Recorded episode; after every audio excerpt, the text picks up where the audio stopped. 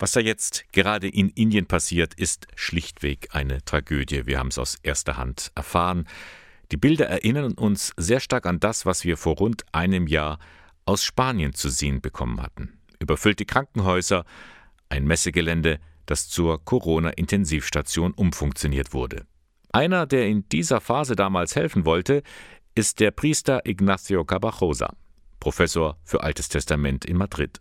Nur am Schreibtisch sitzen, das war ihm zu wenig, schildert der Eichstätter Martin Groß. Er kennt Cabajosa persönlich. Es ist wirklich unfassbar, was wir derzeit aus Indien zu sehen und zu hören bekommen.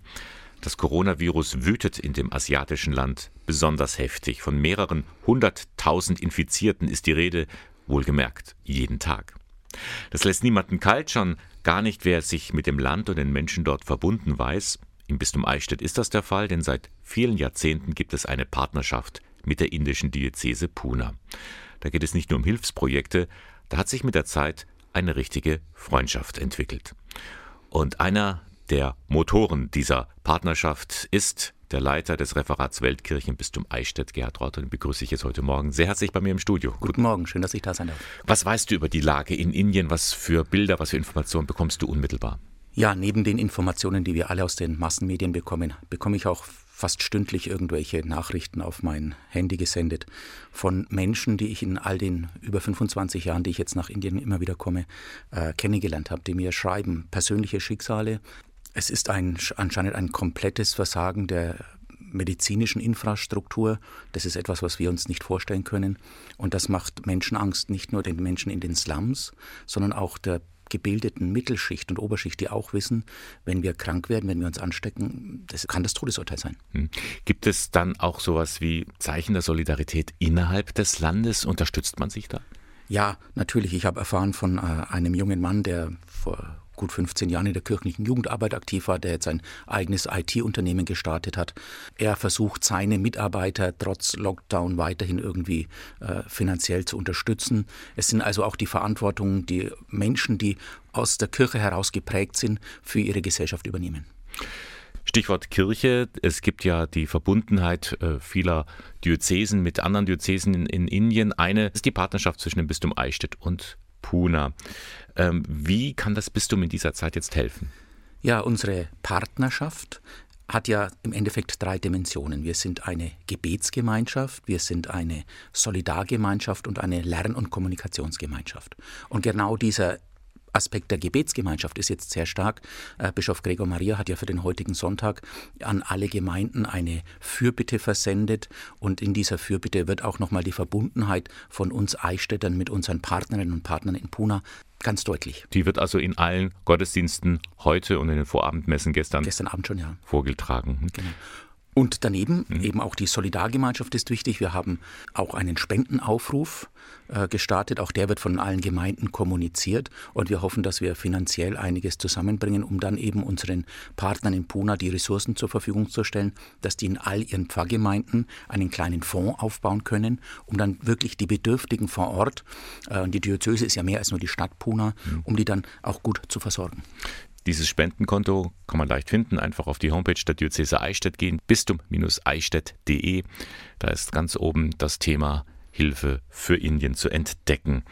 Gerd, du bist ja in engen Kontakt mit deinen Freunden und Freundinnen in Pune. Was macht diese Katastrophe mit den Menschen dort? Wie gehen die damit um? Boah, das ist so unterschiedlich wie bei uns. Es gibt diejenigen, die konstruktiv sagen, ja, wir müssen jetzt durch dieses Tal durch, wir müssen uns zurücknehmen, wir müssen unsere sozialen Kontakte einschränken, wir müssen uns im Endeffekt isolieren, was in Indien fast nicht vorstellbar ist, weil man ja, also Lebensmittelläden haben offen zwischen 7 und 11 Uhr vormittags, ansonsten ist nichts. Mhm. Und wer sonst auf die Straße geht, der wird zum Teil auch von Polizisten zusammengeknüppelt oder sonst irgendwas, weil man versucht, das Leben herunterzufahren. Aber damit kann man natürlich auch nur eine begrenzte Zeit wirklich umgehen und wenn man überhaupt keine Perspektive sieht, dann wird auch irgendwann kommen auch irrationale Handlungen. Hm. Aber vor allem, weil ja das Leben in Indien ja viel auf den Straßen spielt. Du bist ja mehrfach dort gewesen ja. und es sind so viele Menschen auf engstem Raum. Genau, und auch in den Häusern. Also, ja.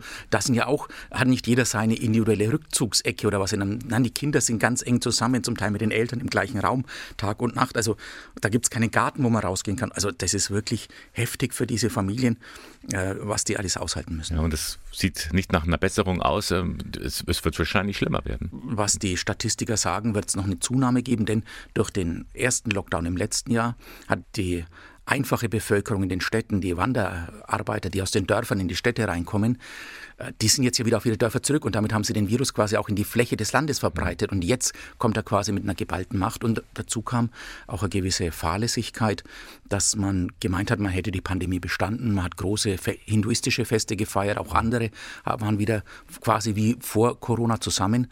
Und jetzt kommt die schwere Keule ich sehe keine Chance. Für mich ist das große Drama in Pune, ist eine der größten Serumfabriken der Welt. Von dort wird auch also Impfstoff hergestellt und bis vor kurzem hat die indische Regierung das ja auch ans Ausland verschenkt und verteilt, um quasi auch außenpolitische Punkte zu sammeln. Also da hat die Regierung was für sich getan, aber halt nicht an die eigenen Leute gedacht das ist ja wie ein Bumerang. Wenn jetzt ja. Indien nicht auch dran denkt oder wenn die Weltgemeinschaft nicht dran denkt, die ärmsten Länder äh, zu impfen, dann kommt diese Pandemie wieder zurück zu uns. Mit Mutationen und der nächsten Mutation. Mhm. Genau, wir müssen, das ist eine Pandemie, die betrifft die ganze Welt und wir müssen es auf der ganzen Welt in den Griff bekommen. Es hat keinen Sinn zu glauben, wir können in Deutschland oder in Europa eine Insel der Glückseligen schaffen. Wir können uns ja gar nicht abschotten.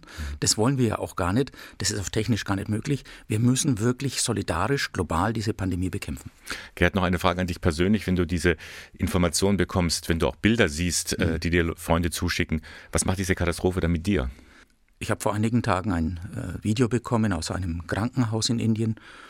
Ich konnte danach erstmal, ich musste mein Handy weglegen und musste erst meine 20 Minuten draußen spazieren gehen, um die Bilder zu verarbeiten, wenn die Toten ähm, auf dem Gang liegen und einfach nur in Plastiksäcken äh, verpackt sind das sind Szenen, die hat man so ähnlich aus Italien, aus Bergamo im Kopf, dass das also auch ein Jahr danach noch so ist und dass wir das als Menschheit bei aller Vernunft nicht in den Griff bekommen.